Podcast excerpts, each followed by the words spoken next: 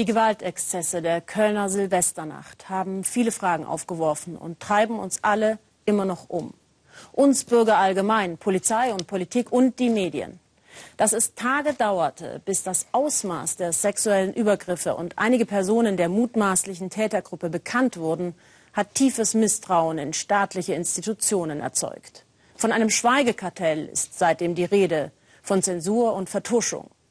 Mit genau diesen Vorwürfen sieht sich jetzt auch die schwedische Polizei konfrontiert, nachdem die Kölner Ereignisse auch in Schweden sexuelle Übergriffe durch Migranten aus dem arabischen Raum ans Licht gebracht haben. Warum hat die Polizei die Wahrheit so lange zurückgehalten? Klaas Oliver Richter. Nein, richtig wohl fühlt sich Nassim Saha in diesen Tagen nicht. Der Vorsitzende des afghanischen Vereins in Schweden muss immer wieder erklären, warum so viele junge Afghanen an den Übergriffen auf Mädchen und junge Frauen beteiligt waren. Es liege an der Rolle der Frau in der afghanischen Gesellschaft, sagt er.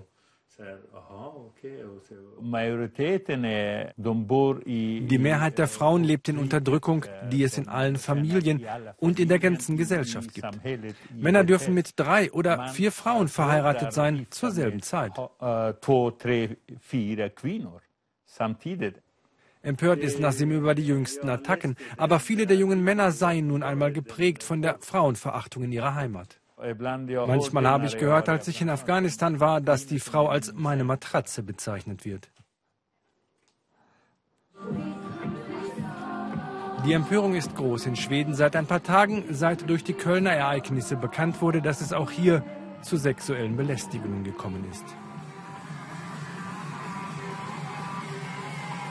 Es geht um dieses jährliche Musikfestival in der Stockholmer Innenstadt. Hier ist es in den vergangenen Jahren zu zahlreichen sexuellen Belästigungen gekommen, an denen viele junge Afghanen beteiligt gewesen sein sollen. Vera Söderström wurde im vergangenen Sommer massiv bedrängt. Sie traut sich öffentlich davon zu erzählen. Da waren Gruppen von Männern, die sind rumgelaufen, als wenn sie nach Mädchen gesucht haben. Und wenn sie sie gefunden haben, dann haben sie sie umzingelt und überall angefasst. Die Behörden wussten früh von den Übergriffen und davon, dass viele der Verdächtigen als Einwanderer nach Schweden gekommen sind. Aber in den Berichten verschwieg die Polizei die Attacken und die Herkunft der Verdächtigen. Die Polizei war der Meinung, dass es in diesem Fall nicht wichtig war. Die Justiz kann ja später zu einer anderen Einschätzung kommen, aber die Polizei sollte nicht über die Herkunft von Verdächtigen sprechen. Jetzt, sechs Monate später, können wir natürlich sagen, dass es doch relevant war. Damals war es für uns das aber nicht. Der Polizeisprecher musste inzwischen jedoch einräumen, dass es eine interne Anweisung gibt, die Herkunft von Verdächtigen zu verschweigen.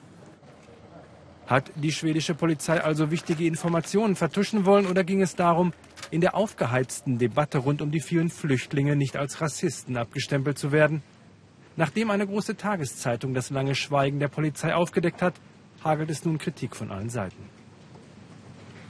Der sozialdemokratische Regierungschef fordert das, was Politiker in solchen Fällen immer fordern, eine Untersuchung, die das Verhalten der Polizei und die Ereignisse auf dem Festival aufklären soll. Ich bin wütend, wenn ich die Berichte über die Ereignisse in Köln und auch in Stockholm lese. Die Schuldigen müssen bestraft werden. Ich unterstütze die Untersuchungen, die den Ereignissen auf den Grund gehen sollen.